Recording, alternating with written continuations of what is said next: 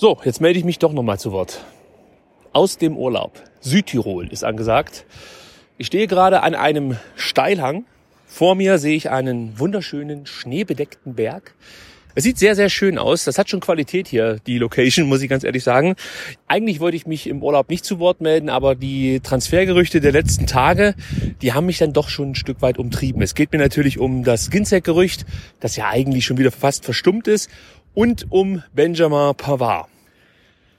Ich glaube, das ist eine sehr absehbare Entwicklung gewesen, dass Pavard, wenn er im französischen WM-Kader steht, Interessen weckt. Er ist ein sehr, sehr talentierter Innenverteidiger, den du auch noch für überschaubares Geld verpflichten kannst und auch nicht nur Geld brauchst, um ihn zu locken.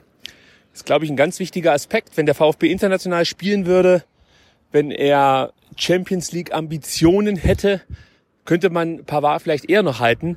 Aber so kannst du als Champions League Club um die Ecke kommen und sagen, Junge, du spielst bei uns Champions League, wir setzen voll auf dich, wir verdoppeln dein Gehalt und alles ist cool. Der VfB wird mit Summe XY entschädigt und du machst den nächsten entscheidenden Schritt.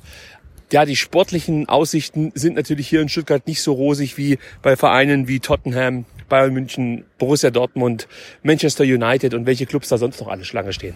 Also das ist, ist schon mal relativ schwierig. Nichtsdestotrotz gibt es einen Vertrag und ich kann mir vorstellen, dass Pavard in Persona seines Beraters und der VfB da schon so mal ja, gewisse Vereinbarungen getroffen haben dürften, wie es denn wohl wäre, wenn Benjamin bei, bei der WM groß einschlägt und die Interessenten Schlange stehen. Also ich kann mir sehr, sehr gut vorstellen, dass da schon diverse Ablösesummen verhandelt wurden, vielleicht nicht als Ausstiegsklausel im Vertrag stehen, aber vielleicht gibt es ein gewisses Gentleman Agreement, dass man sagt, okay, wenn Champions League Verein XY anfragt und die bereit wären, ich sage jetzt mal 40 Millionen hinzulegen, dann kommen wir ins Gespräch.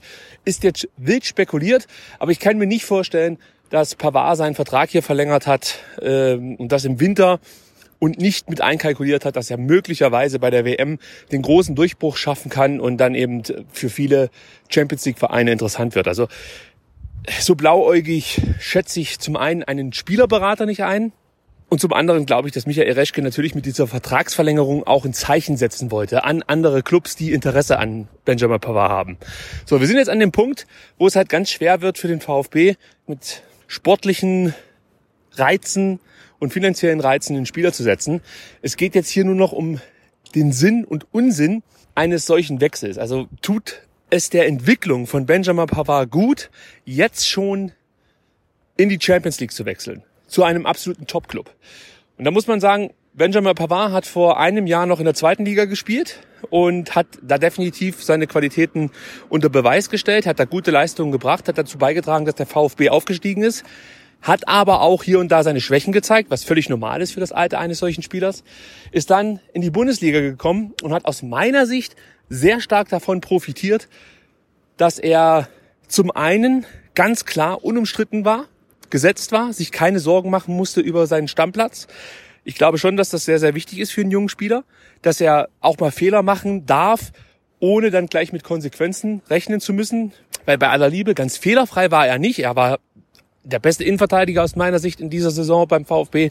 Aber wie gesagt, auch hier und da sind ihm Fehler unterlaufen. Und ich glaube, das setzt sich natürlich bei einem Club, der direkt Ersatz in der Hinterhand hat, nochmal mehr unter Druck da musst du auch erstmal zurecht mitkommen als junger Spieler. Dazu kommt die Mehrfachbelastung, Nationalmannschaft, Champions League, Liga, Konkurrenzkampf, Verletzungsanfälligkeit wird dann vielleicht auch nochmal auf die Probe gestellt.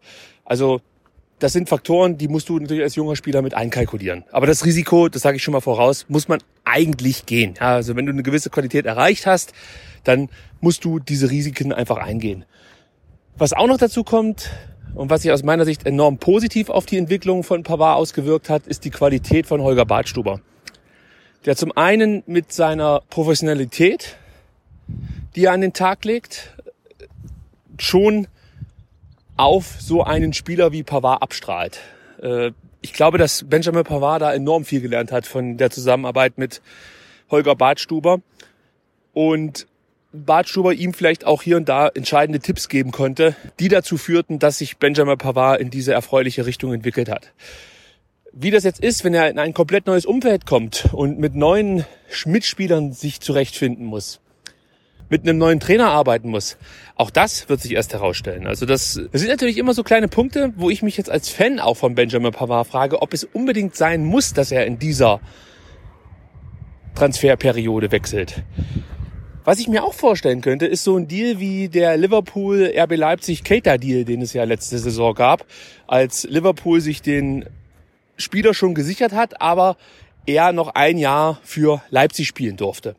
Ob das jetzt dann gleich eine Laie sein muss oder ob man eben so einen leistungsbezogenen Transferdeal an, an den Start bringt, sprich wenn der Spieler so und so viele Einsätze beim VfB absolviert. Wenn der VfB sich international qualifiziert, dann wird die und die Ablösesumme fällig.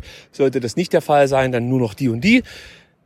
Wäre für mich auch eine Option. Äh, vielleicht kann man sowas noch hinbekommen, aber so ein richtiger Fan von einem Abgang bin ich ehrlich gesagt jetzt nicht. Wobei ich natürlich auch nicht blöde bin und äh, schon weiß, wie die Räder ineinander greifen. Pavard gestern wieder ein tolles Spiel gemacht für seine französische Nationalmannschaft. Wenn er mit Frankreich ein paar Spiele macht, dann wird es ganz, ganz schwer, ihn beim VfB zu halten.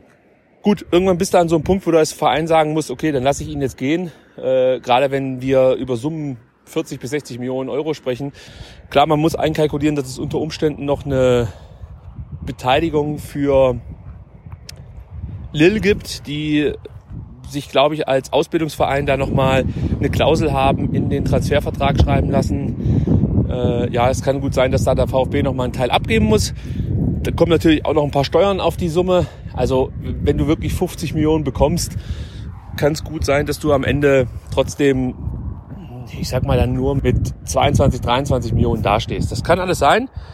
Dazu müsste ich Einblick in die Transferunterlagen haben, die werde ich nicht bekommen. Aber ihr merkt, es klingt super geil, 50 Millionen zu bekommen. Wenn dann aber nur noch 23 übrig bleiben, ist, ja, deine, sind natürlich deine Handlungsmöglichkeiten dann doch wieder eingeschränkt. Also es ist nicht so, dass wir uns dann direkt einen super tollen Innenverteidiger leisten können. Da sind wir beim nächsten Punkt. Was gibt es für Spieler, die den Abgang von Pavard kompensieren könnten? Aus meiner Sicht hast du jetzt schon das Problem, dass du Badstuber auffangen musst. Das kriegst du hin mit Kempf, mit Pavard und auch mit einem Timo Baumgartel. Ja, da, da würde ich, da würde ich sagen, da sind wir ganz gut aufgestellt.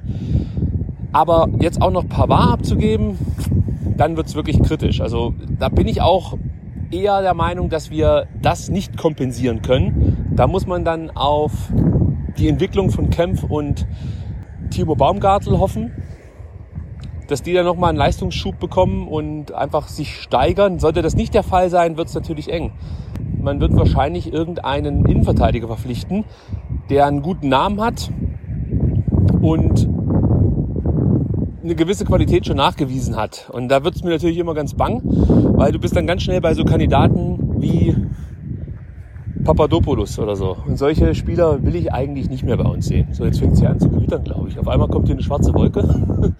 Äh, jetzt muss ich aufpassen, dass ich mich nicht zu weit von ähm, der Lokalität hier entferne ja, das macht mich jetzt fast schon ein bisschen nervös.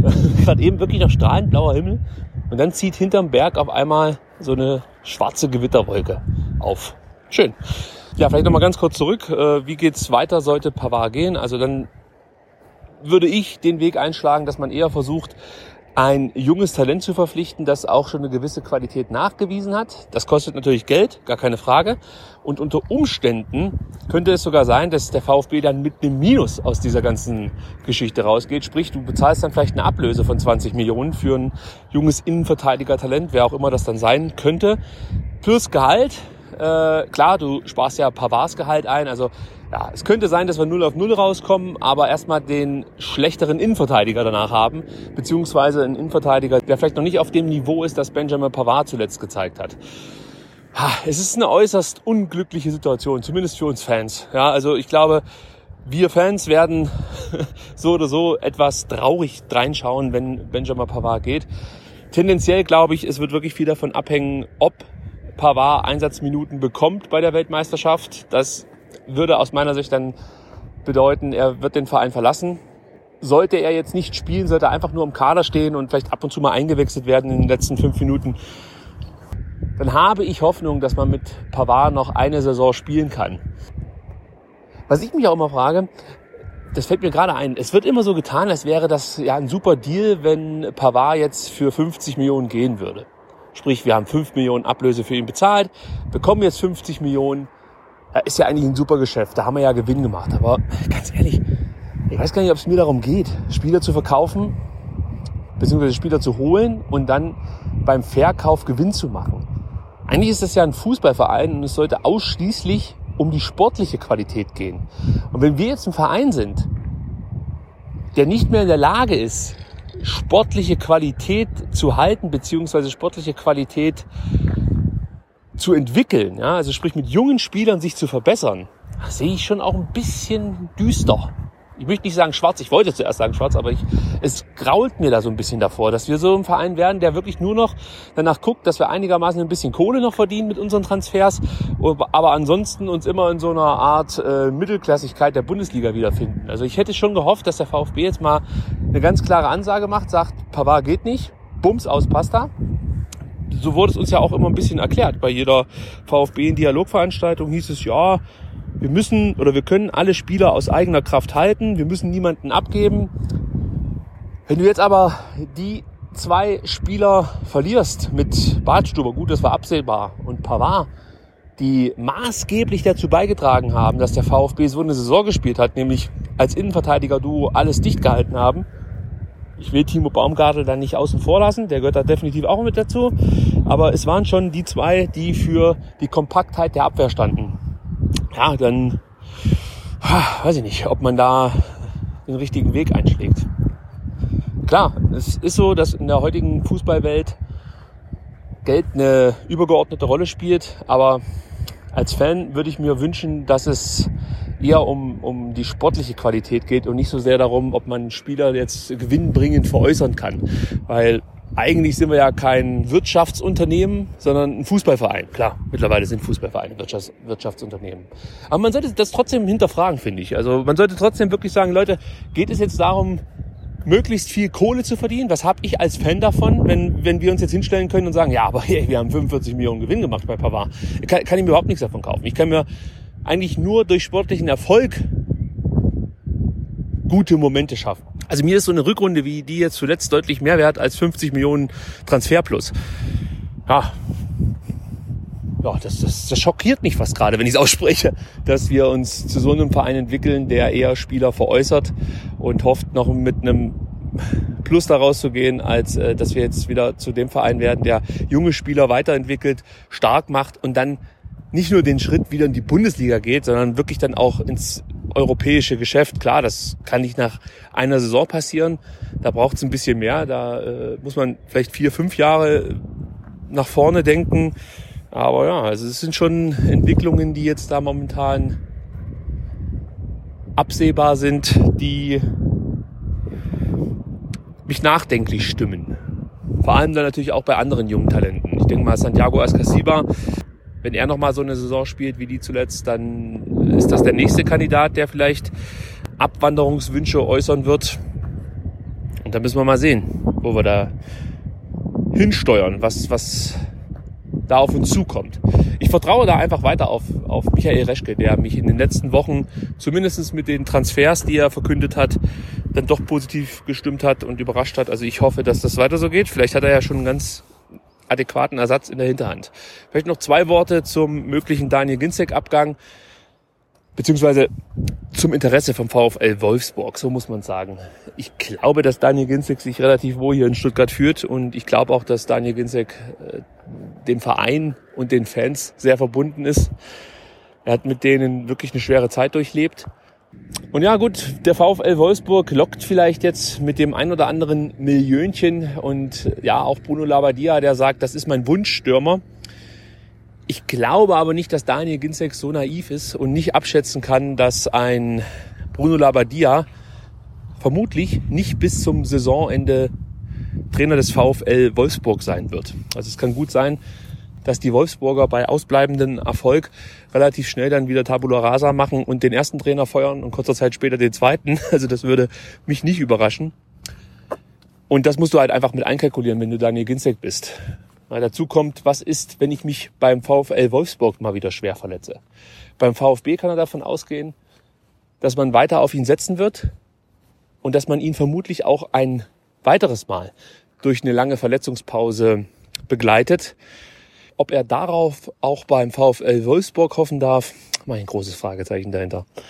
Deswegen, ich glaube, dass Daniel in die neue Saison mit dem VfB gehen wird. Ich glaube, dass wenn er verletzungsfrei bleibt, dass er da eine sehr, sehr wichtige Rolle spielen wird in der neuen Saison. Und dann wird man sich vielleicht wieder zusammensetzen und nochmal schauen, ob es vielleicht für einen neuen Vertrag reicht mit ein bisschen mehr Kohle. Ah, jetzt nur mit Mario Gomez und Tassos Donis da diesen, die neue Saison anzugehen, habe ich jetzt nicht so ein geiles Gefühl bei. Also da wäre es mir schon recht, wenn mein Ginzek zum Bleiben überzeugen könnte. Das waren so meine Gedanken, die ich einfach mal loswerden wollte. Ich hoffe, es war jetzt nicht allzu unstrukturiert, aber ich schlawenzle hier einfach so ein bisschen über den Steilhang. Bin jetzt gerade beim Bauernhof angekommen.